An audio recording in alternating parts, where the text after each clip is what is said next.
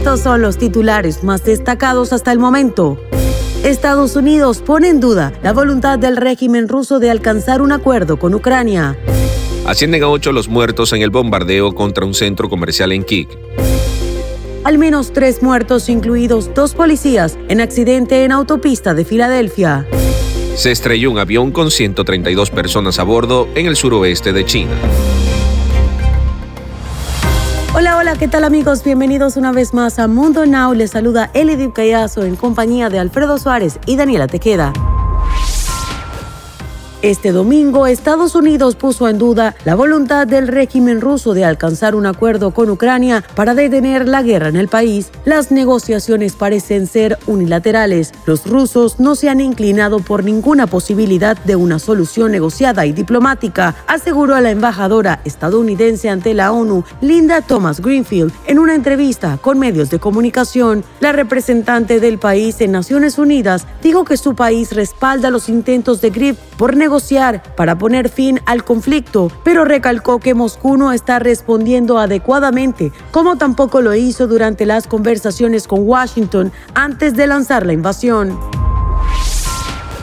Un avión de la compañía china Eastern Airlines con 132 pasajeros a bordo se estrelló el lunes en el suroeste de China y se desconoce el número de víctimas, informó la Administración China de Aviación Civil. La aerolínea confirmó que hubo muertos, pero no ofreció un balance de las personas fallecidas y dijo que la causa del accidente todavía está bajo investigación. El avión perdió el contacto cuando se encontraba sobrevolando la ciudad de Wunshun, en la región montañosa de Guangxin, según la CAC, que indicó que el aparato transportaba 123 pasajeros y 9 miembros de la tripulación, corrigiendo reportes previos que hablaban de 133 personas a bordo.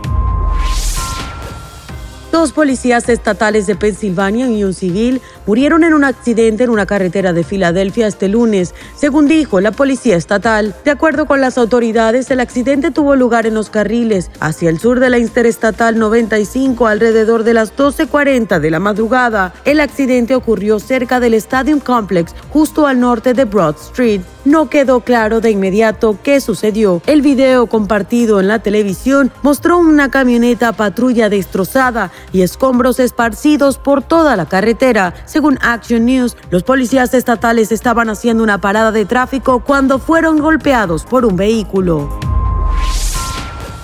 La cifra de muertos en un bombardeo anoche de las fuerzas rusas contra un centro comercial en Kiev asciende ya a ocho, según informó la Fiscalía General Ucraniana a través de Telegram. El comunicado precisa que se ha abierto una investigación en relación con el ataque con cohetes lanzado por las tropas rusas en el distrito de Podils, en la capital ucraniana, que causó una gran destrucción y dejó ocho personas muertas.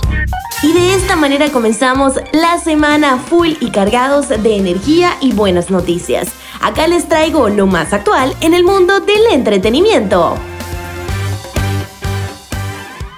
Les cuento que Daddy Yankee ha causado todo un revuelo en redes sociales y en el mundo del reggaetón desde la tarde de este 20 de marzo tras anunciar su retiro de la música con su último tour, en el que más de 10 países llamado La Última Vez estarán y formarán parte de él. Este tour empezará en agosto y culminará en diciembre de este 2022. Esta noticia ha sorprendido a millones de seguidores y según explica el nominado Rey del Reggaetón, en su video publicado en Instagram, a sus 45 años quiere disfrutar del fruto de su trabajo y de todo el éxito que ha conseguido en los últimos 32 años de trayectoria.